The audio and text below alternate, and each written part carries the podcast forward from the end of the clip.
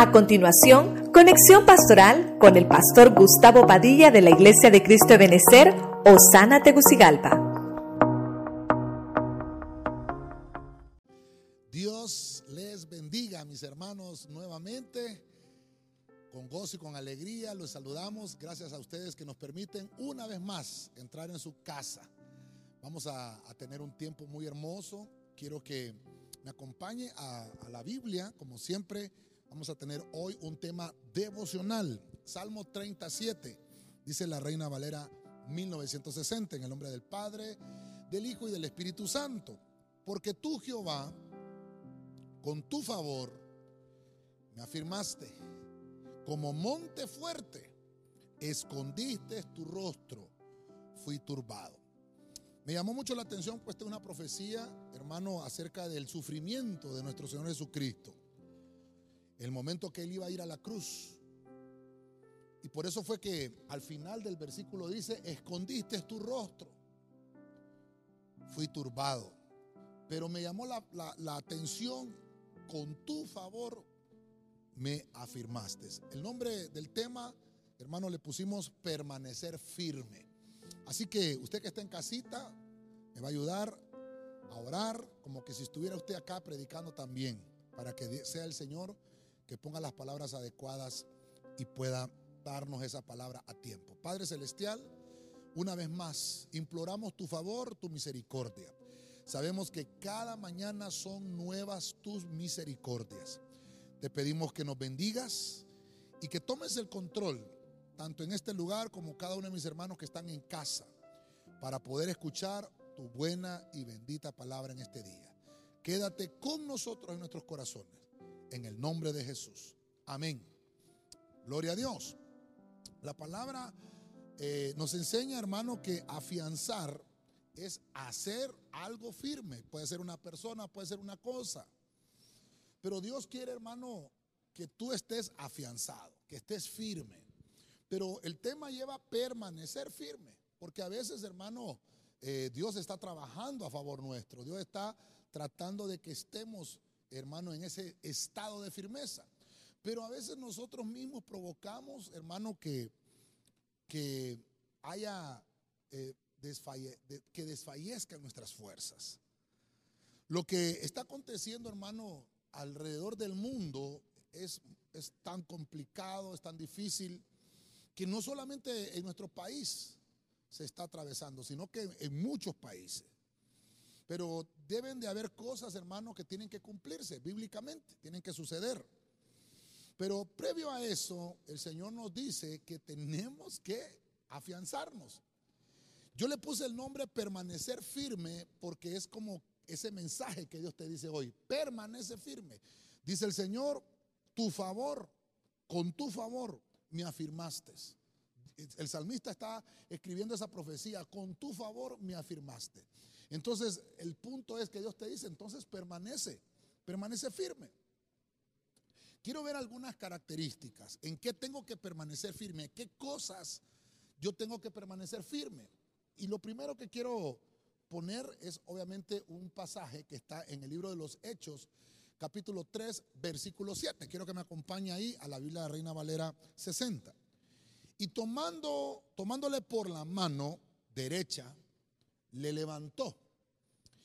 Y al momento se le afirmaron los pies y los tobillos. Entonces, voy a, voy a empezar a desarrollar esto y quiero tratar de, darle una palabra de, de parte del Señor, de aliento. Fíjese usted, aquí está hablando hermano de que Pedro va entrando al templo y entonces hay un hombre que ha estado lisiado de sus pies ahí y pide, hermano, limosna. Él no está pidiendo para que lo sanen, pero en ese momento Pedro recibe la revelación del Señor y le dice, voy a tomarte de la mano y lo que tengo te doy. Y entonces aquel hombre, hermano, empieza a recibir un milagro.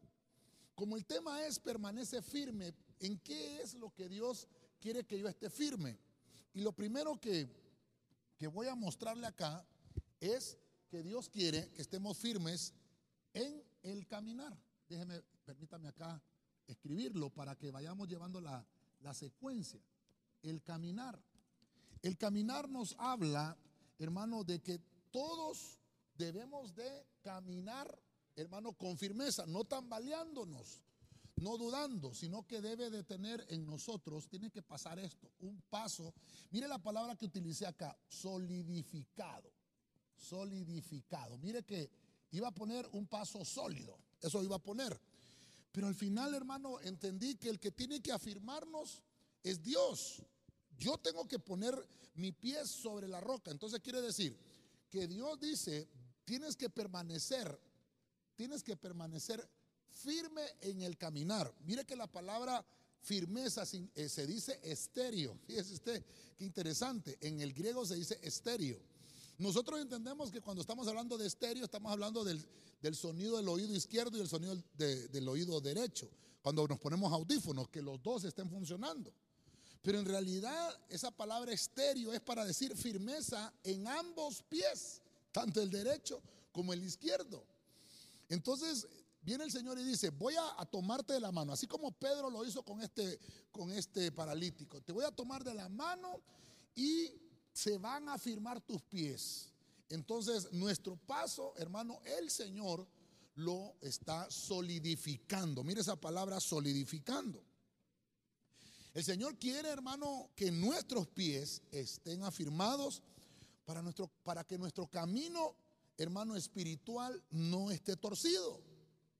Entonces, tenemos que corregir algunas cosas que, en nuestro caminar espiritual están mal, están mal, que no, que no le agradan al Señor. Entonces, mire, aquí estamos tratando de utilizar acá esto. Entonces es corregir lo torcido.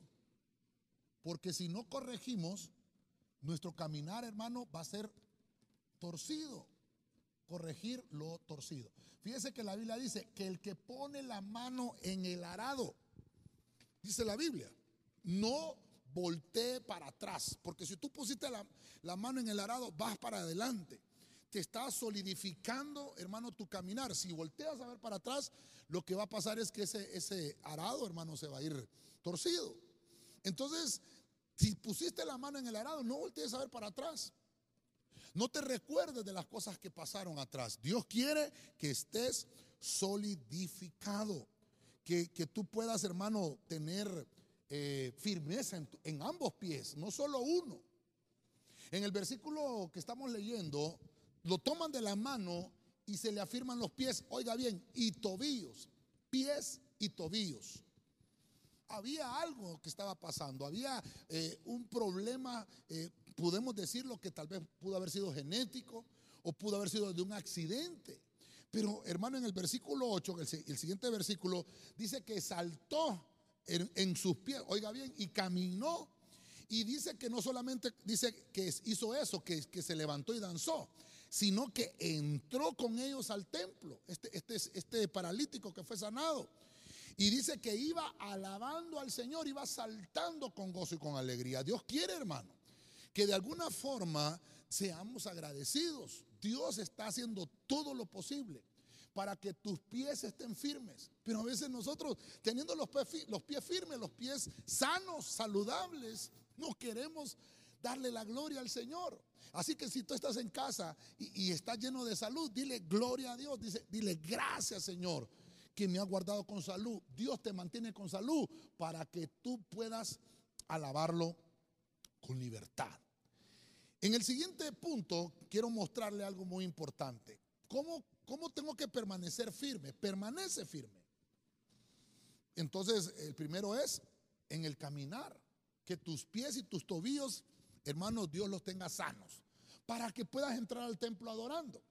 En Lucas 9:51, siempre la Reina Valera, 1960, por aquellos que, me dicen, pastor, porque usted lee muchas versiones. Bueno, hoy solo vamos a leer la Reina Valera 60. No se preocupe.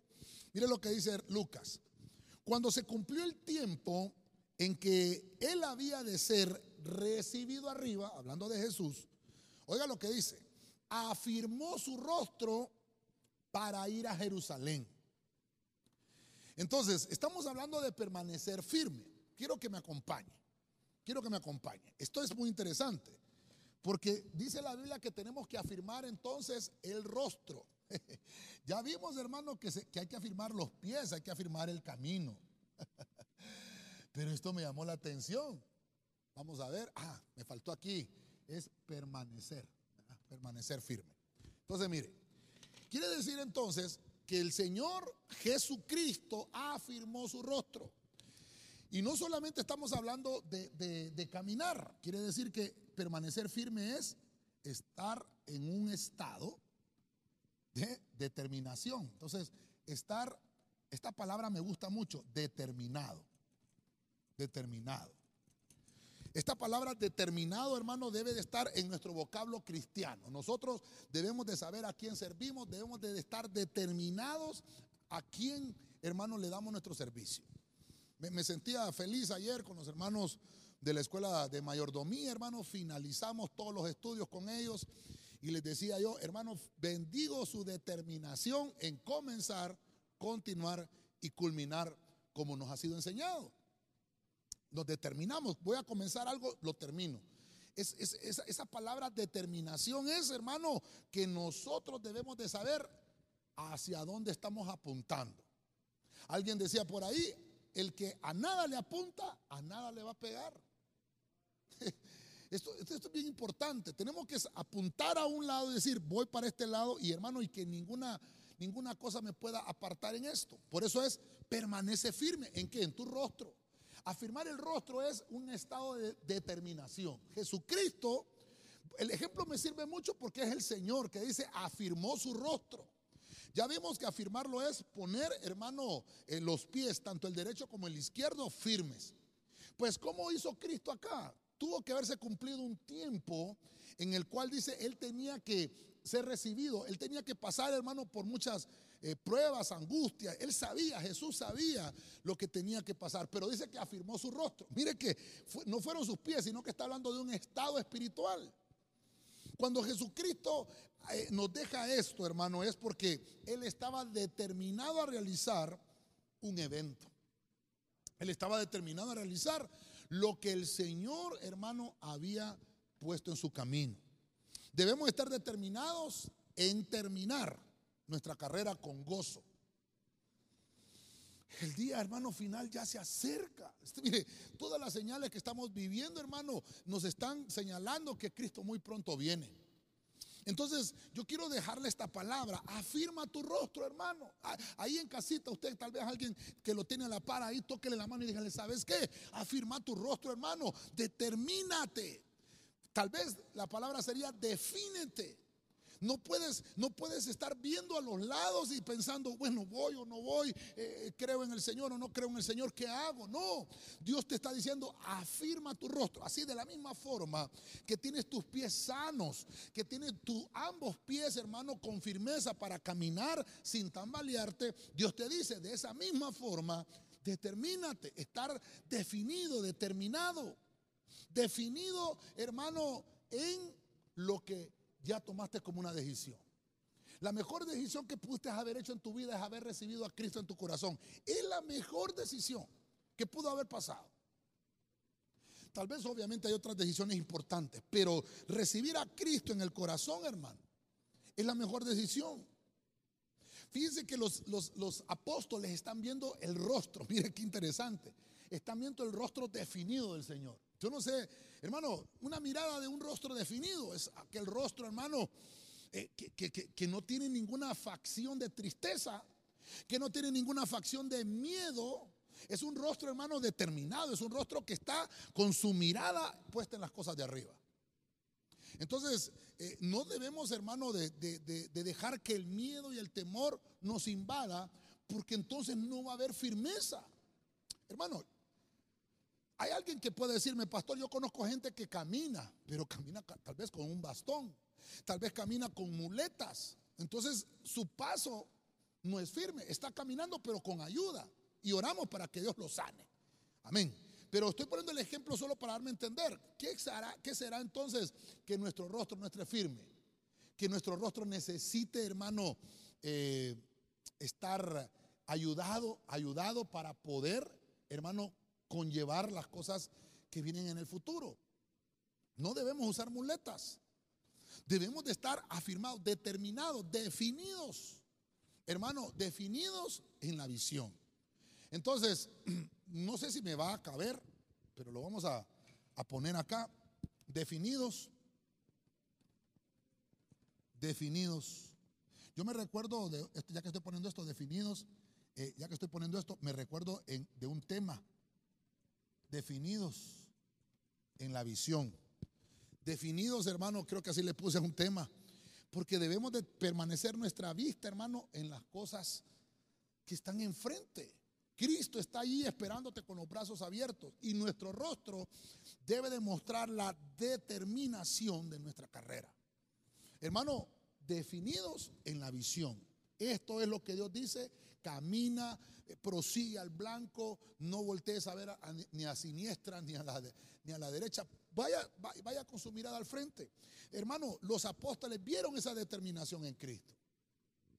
Eso, eso, hermano, le sirvió a ellos para que su fe también aumentara.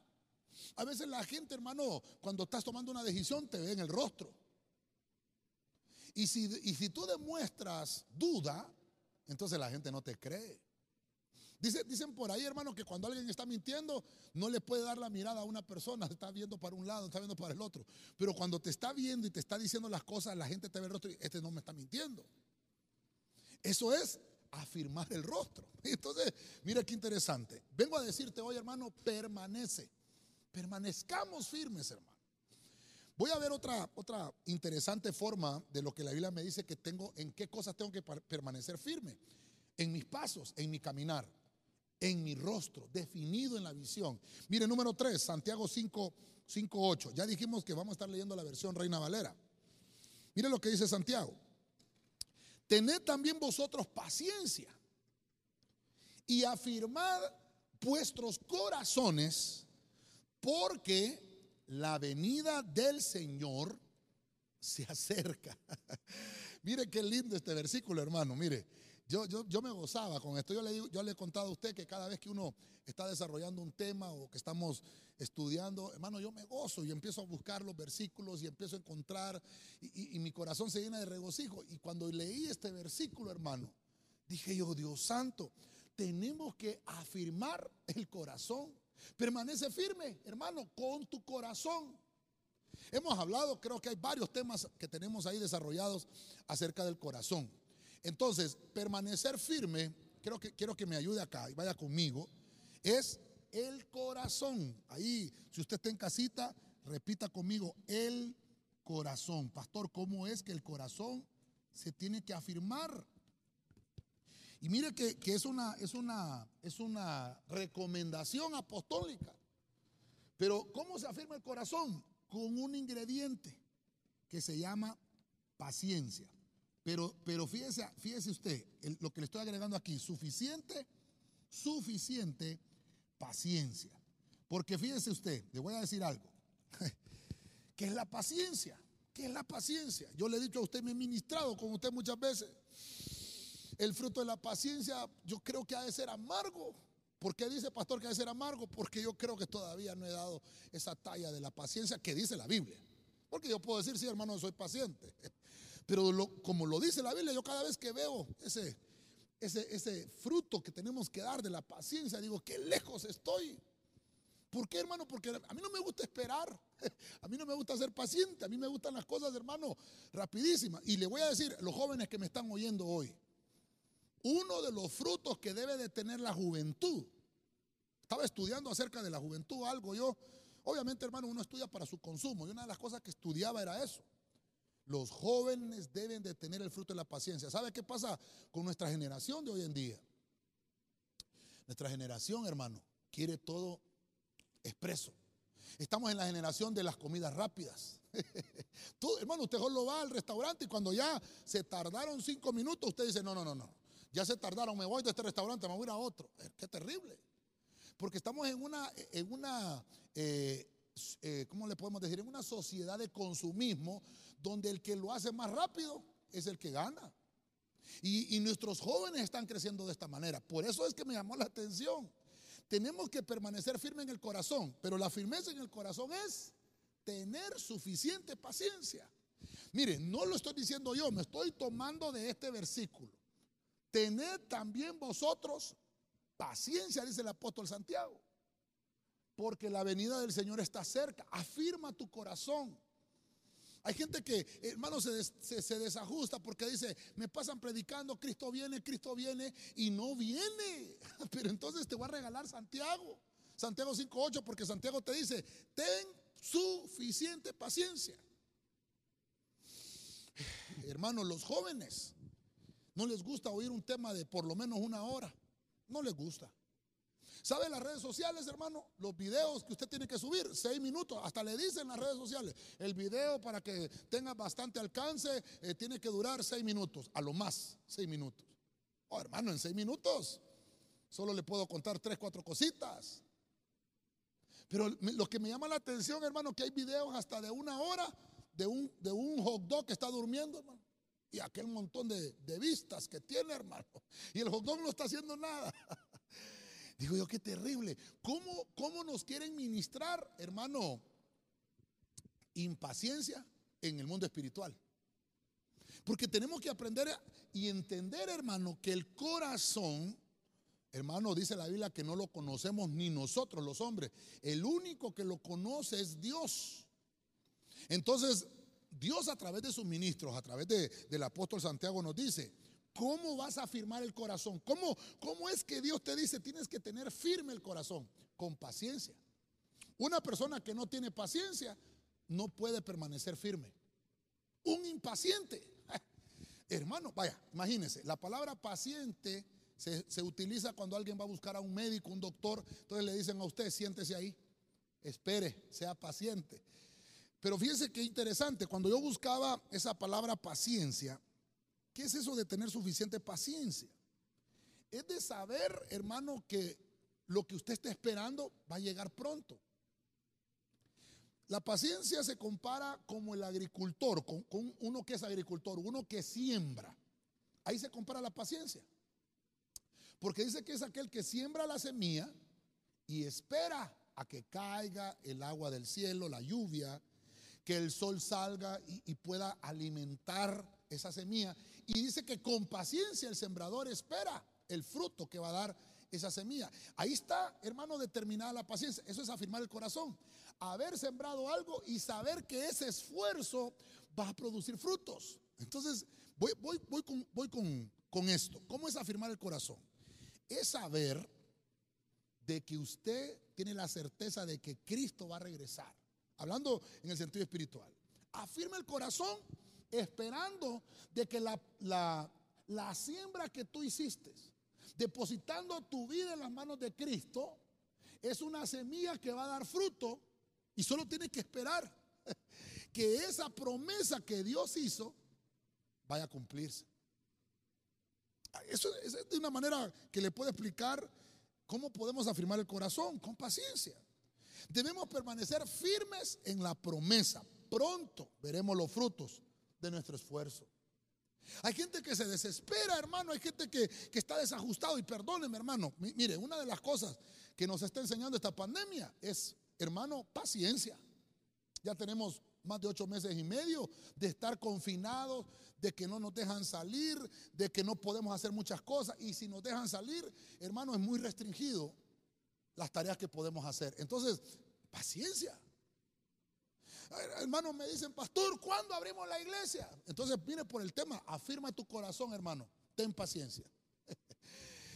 Yo, mire, vuelvo a repetirle, yo no tengo paciencia. Si por mí fuera, hermano, ya hubiéramos abierto la iglesia, ya los tuviéramos a todos acá. Pero esa imprudencia, a saber qué daño se hubiera provocado en un montón, hermano. Por eso es que tenemos que tener afirmado el corazón. Yo quiero que usted me pueda captar lo que le estoy tratando de trasladar afirmemos el corazón. No solamente el caminar, no solamente el rostro que debemos de estar determinados, sino que tengamos suficiente paciencia. Quiere decir que va a haber un fruto. La recompensa, hermano, de esa paciencia va a ser el fruto que tú vas a recibir. Entonces, lo vamos a, lo vamos a escribir acá. ¿Cómo es entonces que se afirma el corazón con suficiente paciencia? Podemos decir con suficiente paciencia, podemos decir que ahora Dios es el único que puede darnos de su caminar, es el único que puede darnos de su misericordia y puede hacer que el fruto sea satisfactorio. Fruto satisfactorio. Lo vamos a poner aquí. Fruto satisfactorio. Un fruto satisfactorio. Cuando, cuando, cuando usted tenga el fruto en su mano, cuando usted tenga el fruto en su mano, va a sentir satisfacción, que valió la pena, que valió la pena esperar. Eso es afirmar el corazón. Cuando tú ya recibes la recompensa, cuando tú ya tienes un fruto que te va a satisfacer, permanece firme en la promesa. Cristo, hermano, está ansioso también por tener a su iglesia. La Biblia nos dice, hermano, que los tiempos van a ser acortados. ¿Sabe por qué? Por causa suya y por causa mía. Porque dice el Señor que si los tiempos no fueran acortados, nosotros nos perderíamos. Entonces, el que está más interesado, hermano, en, en que estemos ahí en el cielo es el Señor, más que nosotros. Solamente tengamos paciencia. Los tiempos tienen que cumplirse, las promesas del Señor tienen que cumplirse. En 1 Tesalonicenses 3:12, Reina Valera 1960, ya le dije que solo vamos a estar leyendo esa versión. Dice la Biblia, y el Señor os haga crecer y abundar en amor, unos para con otros y para con todos, como también lo hacemos nosotros para con vosotros. Verso 13, para que sean afirmados vuestros corazones. Mire, mire, mire ahora cómo voy a concatenar esto para que sea firmado tu corazón irreprensible en santidad delante de Dios nuestro Padre en la venida de nuestro Señor Jesucristo con todos sus santos. Estoy leyendo dos versículos donde aparece la palabra firmeza. Y como te estoy trasladando esto, permanece firme, hermano, permanezcamos con firmeza. No solo es que tu caminar, ni solamente tu rostro de determinación, sino que también el corazón. Pero ahora ya lo vimos, que para, para que el corazón esté firme tenemos que tener mucha paciencia. Pero aquí encuentro otro ingrediente. ¿Cómo afirmo ese corazón? ¿Cómo afirmo ese corazón? ¿Cómo puedo permanecer firme el corazón? Necesito un aditamento importante que se llama amor. El amor. Entonces el amor, hermano, es una es un sentimiento, ya lo hemos estudiado. El amor, hermano, también nos va a ayudar a que podamos entender que tenemos que tener una relación, una relación con el hermano, una relación con nuestros, con nuestros familiares. Y le voy a poner acá relación fraternal, fraternal, porque de esto se trata. No se trata, hermano, de que no se trata de que con tus labios solamente confieses, sí, yo amo. No, sí, sí lo quiero, hermano. Sí, te bendigo. No, no. Se trata de tener una relación fraternal. Eso afirma el corazón. Mire, ahorita hemos estado viniendo algunos hermanitos a la iglesia. Eh, están viniendo los hermanos de la danza, los hermanos corro varones, corro mujeres, los músicos, las voces vienen los hermanos de televisión. Y, algunos teníamos, hermano, ya más de ocho meses de no vernos. Y cuando uno, uno logra ver al hermano, queremos abrazarnos, queremos saludarnos, qué sé yo, hermano, porque, porque es un sentimiento, el amor, hay, que expresarlo. No solamente decirlo, sino expresarlo. Y, y, eso, mire, y eso te ayuda a que estés con firmeza. Ahora, yo no sé, Usted tiene familiares que, viven lejos, en otro, en otro país o, o, qué sé yo, en otro departamento del, país. Pero ahora tenemos una ventaja que llamamos con una videollamada y podemos ver al familiar al otro lado. Y, y, eso de alguna manera viene a subsanar esa, esa, esa, ese sentimiento de amor en el corazón. Pero no es lo mismo. No es lo mismo que tú puedas ver a una persona físicamente. Mire, nosotros nos conectamos vía Zoom, ahí estamos con los hermanitos tratando de tener esa relación. Pero no es lo mismo, hermano. No es lo mismo. cuando alguien ya está presencialmente en algo, hermano, las cosas distintas. Y, y esto es muy importante, que mantengamos esos lazos de hermandad, que mantengamos esos lazos, hermano, fraternos, que no se rompan, que no se rompan, que sean lazos, hermano, lazos firmes de unidad. El vínculo perfecto, hermano, dice la Biblia, es el amor. El vínculo perfecto, ese vínculo del amor, me va a ayudar a permanecer firme. Porque hay gente que se desanima en, las iglesias. Ah, porque, mire que hay gente que dice, ah, porque el hermano no me dio la mano. Eso ya lo rompió, no permaneció firme. Entonces, ¿cómo, cómo te vengo a decir hoy? Te vengo a decir, hermanito, Dios te dice permanece firme. ¿Sabes qué? Tienes que afirmar el amor, afirmar el corazón. Ahorita no podemos vernos físicamente. No te puedo abrazar, no te puedo dar la mano, no nos podemos saludar con unos culos santos. Está complicado. Pero entonces afirma el amor con la unidad fraterna, con el vínculo, con el lazo de la amistad. Tratemos, hermano, de, de utilizar los medios los medios que tenemos. Tenemos las herramientas necesarias, la llamada, el texto, qué sé yo, hermano. Tratemos de, permanecer en esa unidad. Mire, mire, mire.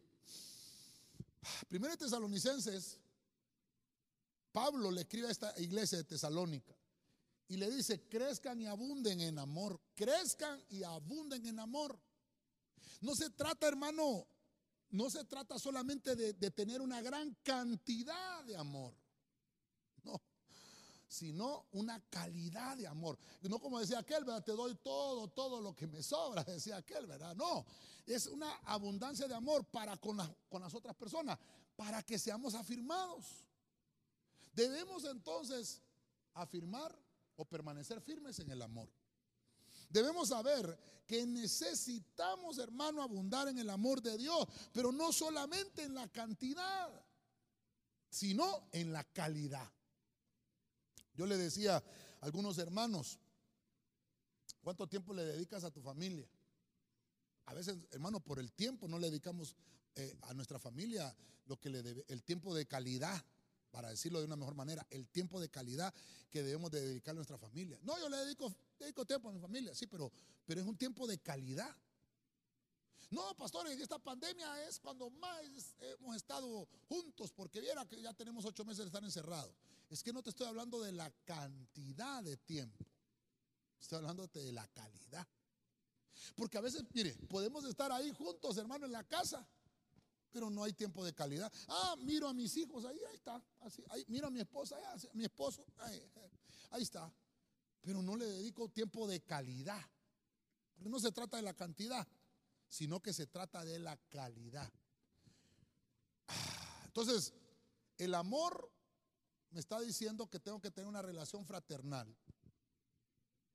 Y le voy a escribir esta frase para que no se nos olvide. Tiempo, tiempo de calidad.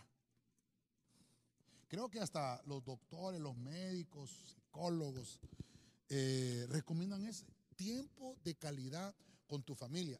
Esto te va a ayudar a permanecer firme, a que los lazos en tu familia estén fuertes y no digamos los lazos eh, fraternos con tus hermanos en Cristo. Hoy más que nunca, hermano, tenemos que, que permanecer unidos. Por eso Pablo dice que el Señor los haga crecer, Tesalónica que los haga crecer y abundar unos con otros, amándose. Ay, pastor, salga rápido de ese punto. Solo permítame unas cositas más. Debemos de saber que necesitamos expresiones de amor unos con otros. Yo no sé cómo te sientes cuando alguien te dice, hermano, lo extraño, hermana, la extraño, qué sé yo. Hermano, eh, eh, lo quiero mucho, lo bendigo mucho, les amamos. Cuando alguien te expresa eso, te está afirmando, el, hermano, te afirma el corazón y te afirma el amor con esa persona cuando se expresan. Pero cuando no hay ni expresiones, hermano, uno queda dudando, ¿y este hermano será que en realidad es hermano o qué será? No es expresivo, dice uno, ¿verdad? Bueno, necesitamos afirmar el rostro, que nuestro rostro sea determinado y definido y que pueda ver en el rostro que está diciendo la verdad. Y por eso es importante que el corazón esté firme que tengamos suficiente paciencia. Pero ahora esto es más importante, el amor.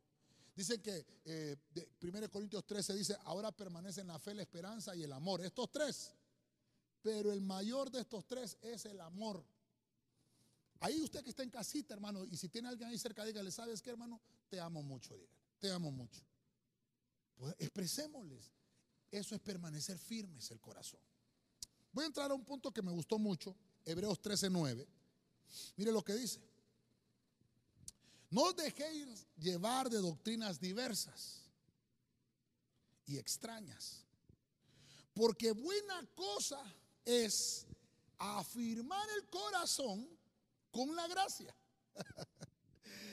no con viandas que nunca aprovecharon a los que se han ocupado de ellas. Pastor, ¿por qué le gustó eso? Me gustó por dos cosas, porque en lo que estaba desarrollando el tema, llegué al punto 5 y me topé con la gracia. y cuando la Biblia nos habla de gracia, hermano, nos habla de este número, la gracia, el número 5, número de gracia.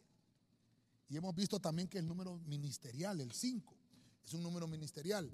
Pero, pero según lo que puedo encontrar acá, me está hablando de una armonía grupal. Mira qué importante esto. Yo le decía a los hermanos ayer que estábamos con los hermanos de, de, mayordomía, que nosotros acá no predicamos esto de los grupos, ¿verdad? ¿Por qué? Porque el grupo, si es un grupo de chat, sí se, se vale, ¿verdad? Un grupo de WhatsApp, un grupo de Telegram, ¿verdad? Podemos decir, es un grupo, ¿verdad? Ahí. Pero en la iglesia, eh, o sea, hablando físicamente, hablando presencialmente, lo que existen son equipos. Pastor, pero ahí está diciendo usted armonía grupal. Sí, porque ahora nos toca congregarnos eh, virtualmente en grupos de chat, en grupos de Zoom, qué sé yo. Entonces, mire usted, mire usted, encuentro que en el libro de los Hebreos, que muchos se lo atribuyen al apóstol Pablo, no se dejen llevar de las doctrinas diversas. ¿Cuántas doctrinas hay allá afuera, hermano? ¿Cuántas cosas se levantan día con día? Y dice que son extrañas. Algunos dicen es que van a venir los marcianos por nosotros, pero en realidad lo que están es tergiversando. Cristo Jesús viene por su iglesia. Esa es, la, esa es la sana doctrina, esa es la verdadera doctrina. Pero hay doctrinas de error y doctrinas humanas que lo que hacen es que tú no permanezcas firme en tu fe, sino que seas, hermano, alcanzado por la mentira. Entonces viene el apóstol Pablo y escribe y dice, afirma el corazón, ¿cómo? Con la gracia. Afirma el corazón con paciencia, ya vimos, número uno, afirma el corazón con amor, número dos. Y ahora dice, afirma el corazón con la gracia. La gracia, hermano, eso, hermano, es un favor inmerecido. Es algo, hermano, que tú tienes, que Dios te lo dio. Es algo, la gracia es que tú hallaste favor delante de Dios sin merecerlo. Que, Dios solo te observa y con, solo verte dice que qué gracia la que tiene este hijo mío. La gracia, según lo que puedo encontrar ahí, es hermano entender que no somos nosotros los merecedores, sino que por la gracia del Señor, por la misericordia del Señor, estamos todavía con salud, estamos con vida.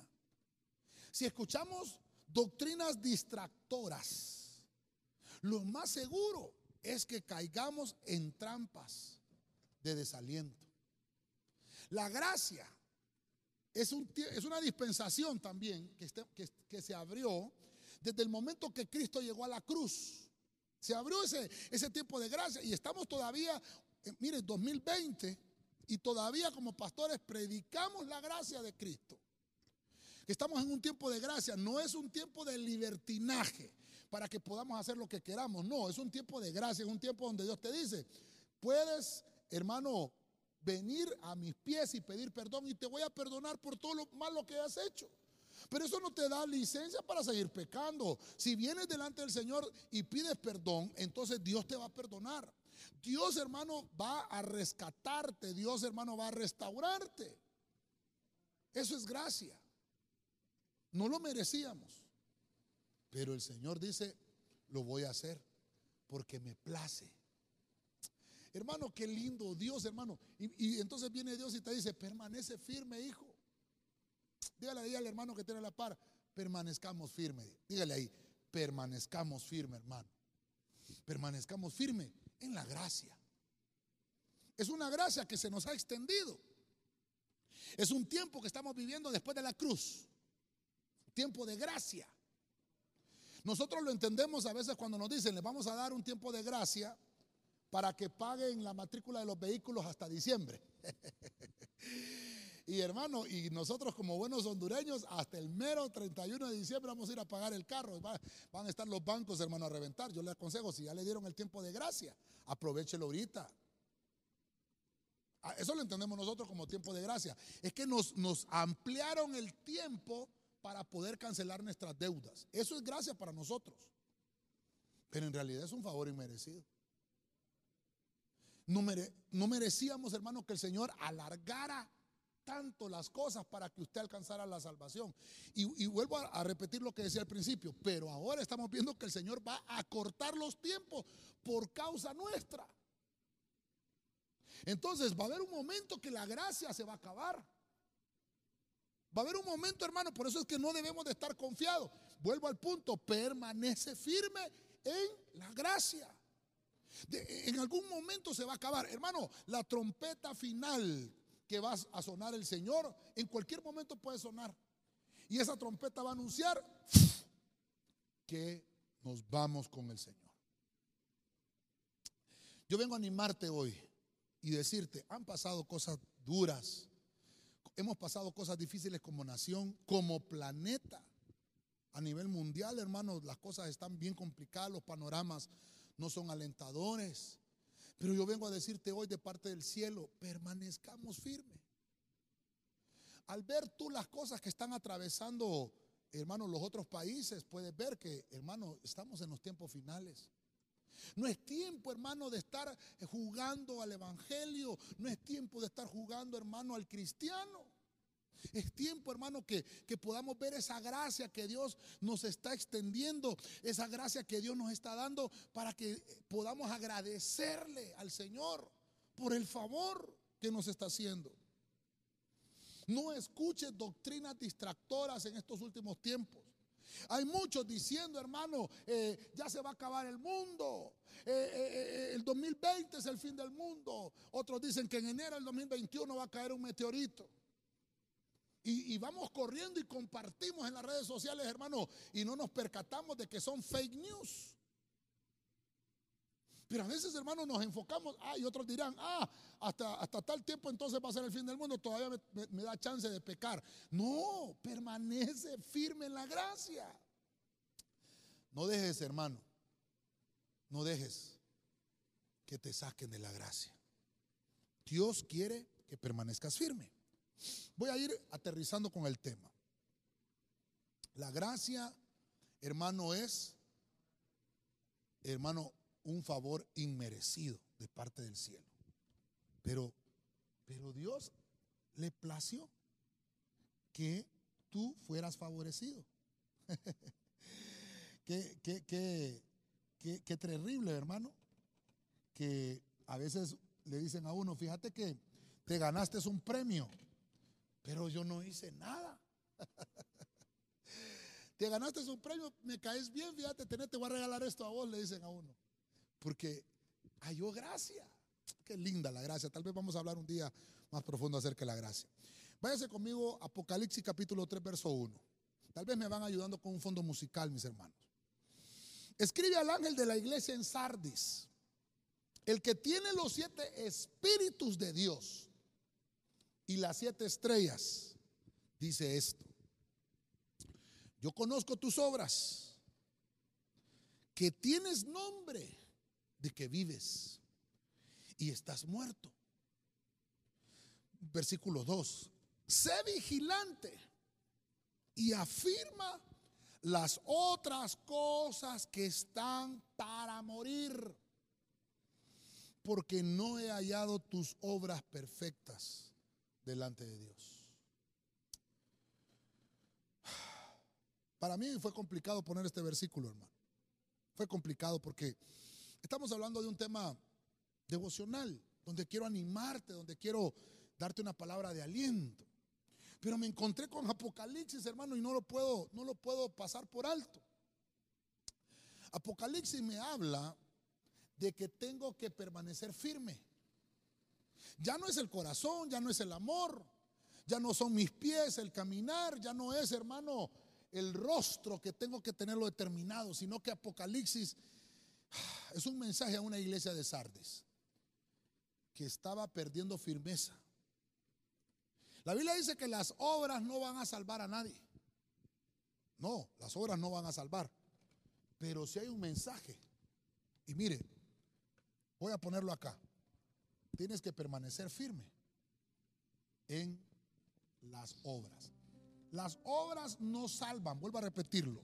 Las obras no van a salvar a nadie. No vas, no vas a ir al cielo por lo que estás haciendo. Pero ya le voy a explicar. Dios nos está dando un mensaje acá que tienes que mejorar la actitud. Tienes que mejorar la manera como haces las cosas. Permanece firme. Ah, quiero tratar de darme a entender con esto, porque lo que quiero es tratar de darte una palabra a tiempo, a tiempo, antes de que sucedan cosas peores. este mensaje a esta iglesia es un mensaje escatológico, un mensaje final. Cuando mis actitudes no son las mejores, hermano, estoy dando una señal que estoy muerto. Por eso le dice el Señor aquí, yo conozco tus obras. Oiga, que tienes nombre de que vives, pero estás muerto. Y, y entonces le explica, afirma las cosas que están por morir. Hermano, le está diciendo el Señor a una iglesia. Yo quiero que, que, tal vez pueda usted percibir lo que le estoy tratando de decir. Le está diciendo el Señor, hay cosas que se están muriendo. Cosas buenas, iglesia, que se están muriendo. Las obras. ¿Qué, hermano, ¿qué clase de obras? No, no vuelvo a repetir, las obras no nos van a salvar. Pero sí tenemos que hacer obras con nuestros hermanos. Mire, teníamos un Zoom el miércoles, el miércoles que siempre tenemos el Zoom con los hermanos y les decía yo les agradezco a todos las aportaciones, las ayudas que estamos haciendo a cada uno de los hermanos. No se pudieran hacer si usted no tuviera una actitud de decir, eh, pastor, quiero ayudar en esto, quiero ayudar en otro. Eso es una, buena actitud. Me, me llenó mucho mi corazón saber que hay personas que no están dejando morir esas obras. Hay unos hermanos que no huelen ni hieden, ni fu ni fa decían por ahí. Entonces el mensaje puede ser para nosotros. Ahorita, hermano, estamos como nación pasando una, una tempestad complicada, terrible. Y es cuando tenemos que ayudarnos unos con otros. Estamos tratando de ayudar. Ayer ayudamos muchas familias.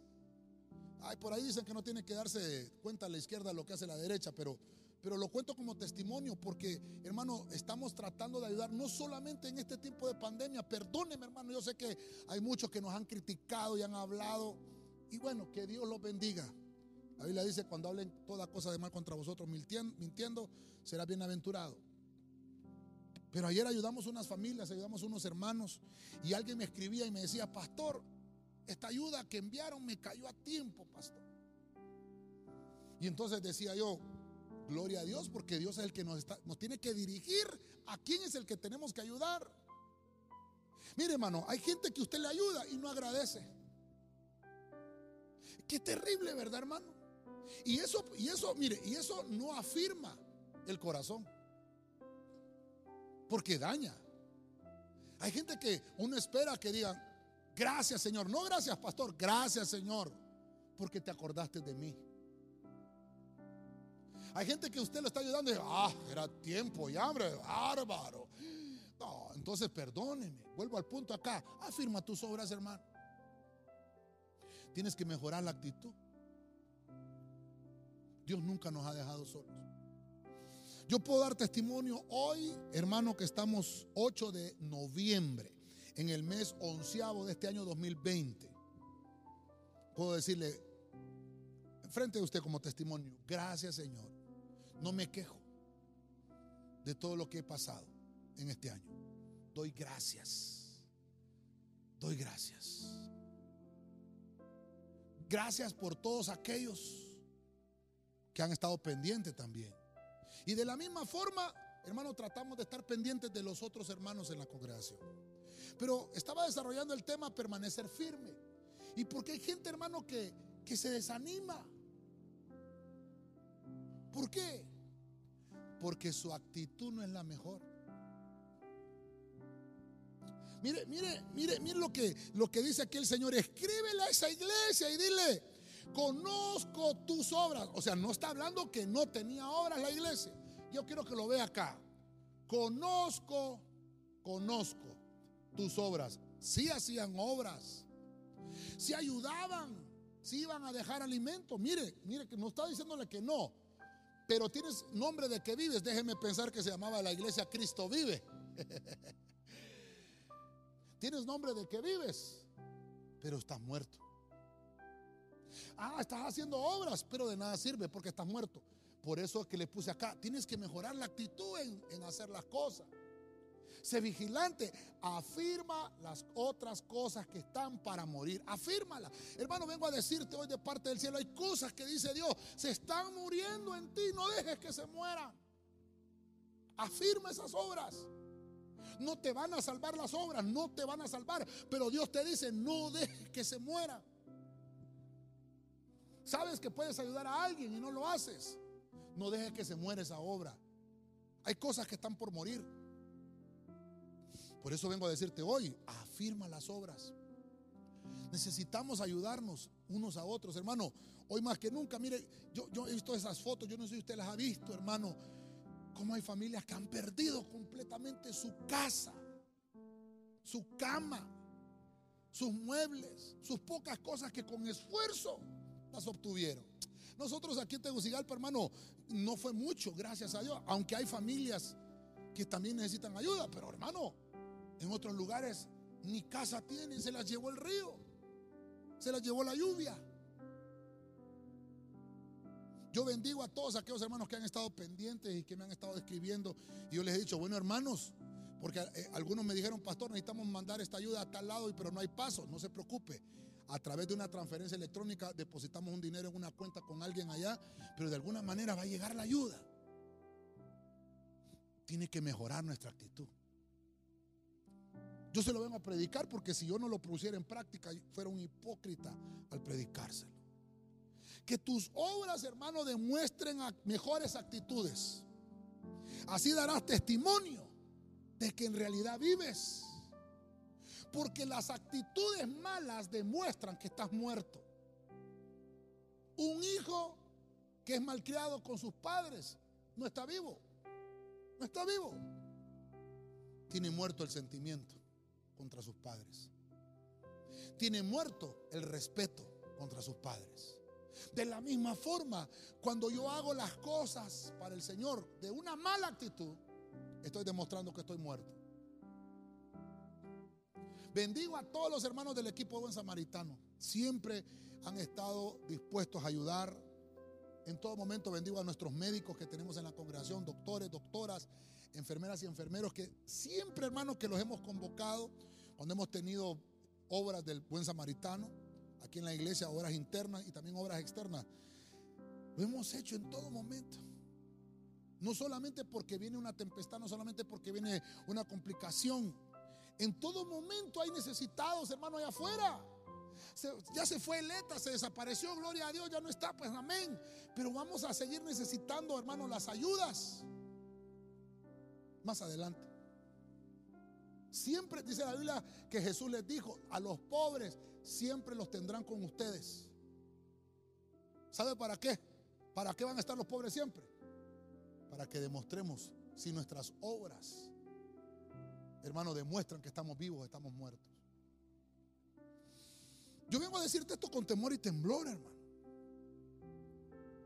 Debe ser incómodo que alguien te diga, estás muerto, no estás vivo. Mira el mensaje que le mandan a esta iglesia, hermano, perdóneme. Pongamos nuestras barbas en remojo, no seamos indiferentes a la ayuda. A veces, hermano, cuando nos paramos en un semáforo, ahí usted sabe, llegan siempre a pedirle dinero a uno, sea mujer, hombre, niño, niña, qué sé yo. Y uno de buen corazón, hermano, les entrega algo.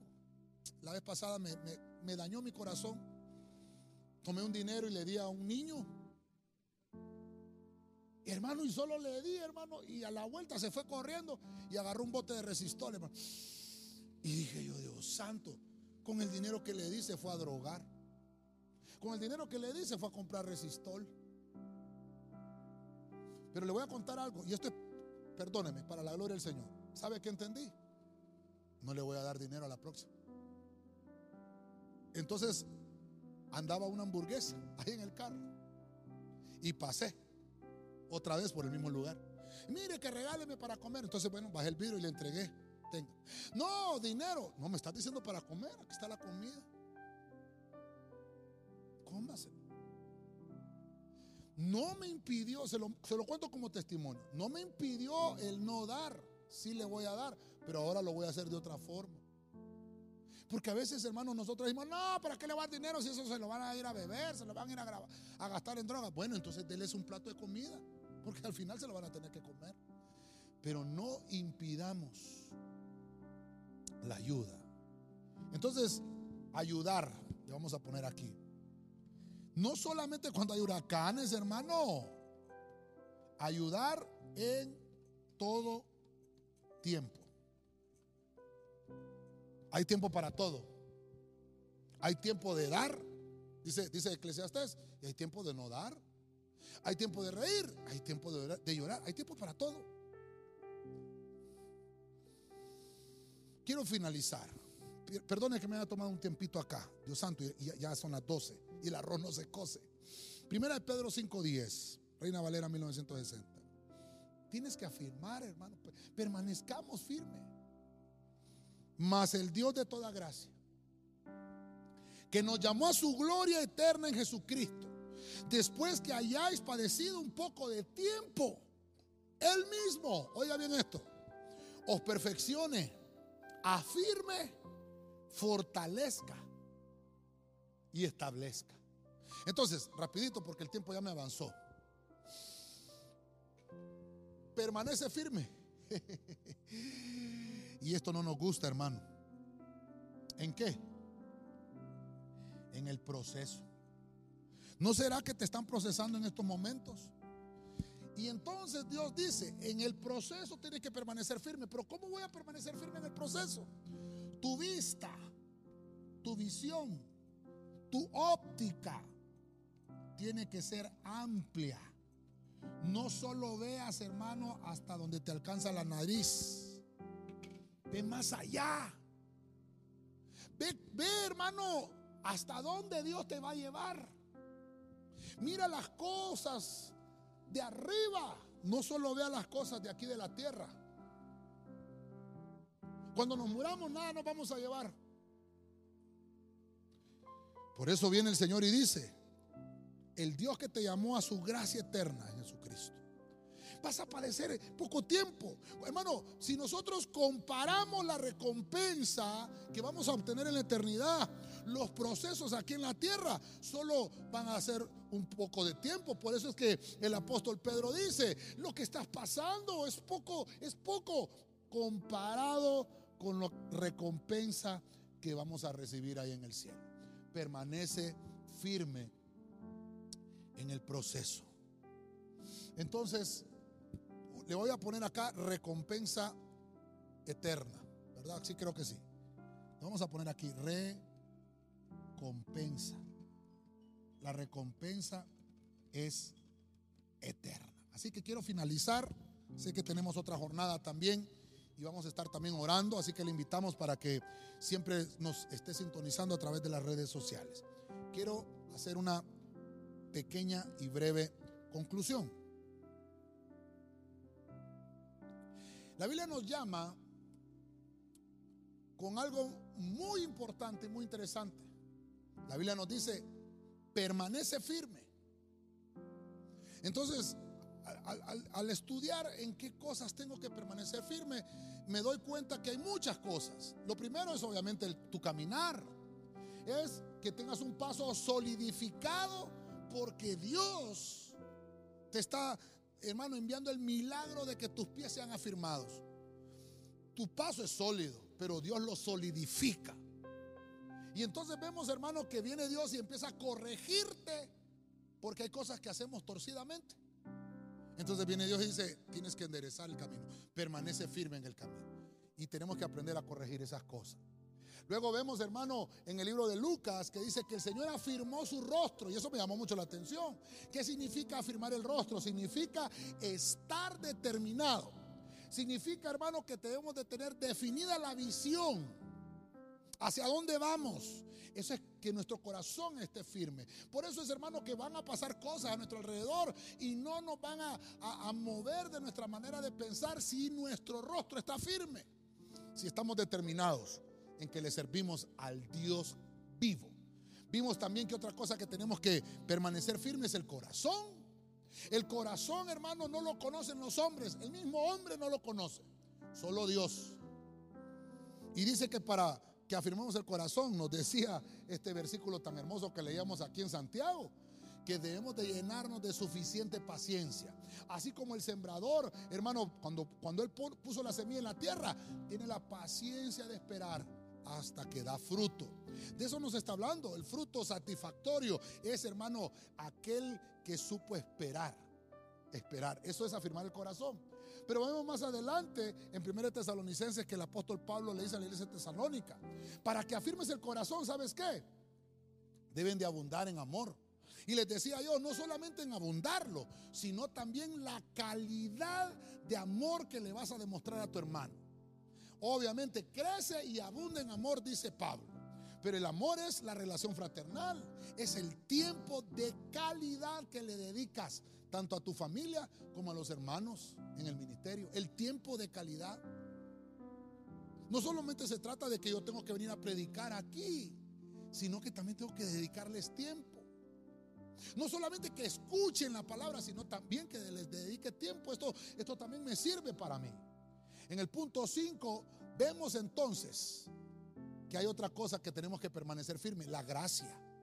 La gracia, hermano, es el tiempo que Dios nos ha dado desde que Él murió en la cruz y todavía lo estamos viviendo, un tiempo de gracia. La gracia no es para que sea como libertinaje para nosotros. La gracia nos habla de tener una armonía grupal. No solamente presencial, sino que también, hermano, en este tiempo que nos toca, virtual en grupos de chat, en grupos de Zoom, en grupos de Messenger, qué sé yo. Que hagamos algo, hermano, grupal, pero para que se mantenga esa armonía. El vínculo del amor que no se vaya a romper. Porque es un favor que nos merecemos de parte del cielo. Entonces, amémonos. Si Dios amó a tu hermano, ¿por qué tú no lo amas? Debemos de saber que todos tenemos un favor inmerecido, alguna gracia. Dios nos vio para extendernos este tiempo de gracia, valga la redundancia. En el punto 6 vemos que debemos de permanecer firmes en las obras, un versículo confrontativo que leemos en Apocalipsis. Le escribe el Señor a la iglesia de Sardis y le dice, tienes nombre de que vives, pero tus obras demuestran lo contrario. Hay cosas que se están, están muriendo en ti, no dejas que se mueran, no dejes que se mueran. No dejes de hacer buenas obras. Y Dios no te está diciendo, ah, es que tú eres pobre, no hagas obras. No importa si eres pobre o si eres rico. Puedes hacer obras. No dejes que se muera. Dios le está diciendo a esta iglesia, ¿cómo vas a hacer que no se muera? Mejora tu actitud cuando hagas las cosas. Es ayudar en todo tiempo. No solo en tiempo de crisis. Hermano, todo el mundo eh, está pidiendo ayuda y está bien, no hay problema. No, no está, no está, no lo estamos señalando como malo. Claro, hay que ayudar, hagámoslo. Pero después de que pasen estas cosas, la gente siempre va a necesitar ayuda. En todo tiempo hagámoslo. No cesemos de ayudar. Afuera, hermano, hay, asilos que la gente no se acuerda de los asilos. Afuera hay orfanatorios, la gente no se acuerda. Hay niños con sida, hay orfanatorios que nosotros mismos hemos ido a visitar en otros tiempos. y ninguna organización ni nadie se ha acordado de ellos. Ojalá que en estos momentos la ayuda esté llegando. Estamos tratando de hacerlo, hermano, de una manera tal vez moderada, pero mejora la actitud cuando ayudes a alguien. Mejoremos la actitud cuando ayudemos a alguien. Terminamos el proceso. Afirma, hermano, el proceso. Permanece firme. Te está, te está lloviendo, te está pasando todo lo complicado en tu vida y en tu familia. Hermano, todos estamos complicados. Todos tenemos problemas económicos. Todos tenemos problemas, hermano, de, de salud, qué sé yo, de lo que sea. Todos. Porque estamos hechos del mismo material. Todos. Solamente viene Dios y te dice, permanece firme, porque va a llegar el momento que el mismo Dios te afirme, el mismo Dios. Y el tiempo que estás pasando es un tiempo de prueba muy corto comparado con la eternidad que te espera. Todas las tristezas y las angustias se van a quedar. Mantén tu óptica amplia, extiende tu visión hacia las cosas que vienen, a las cosas que están por venir, porque mayor es la recompensa, es eterna en el cielo. Dios te dice, permanece firme.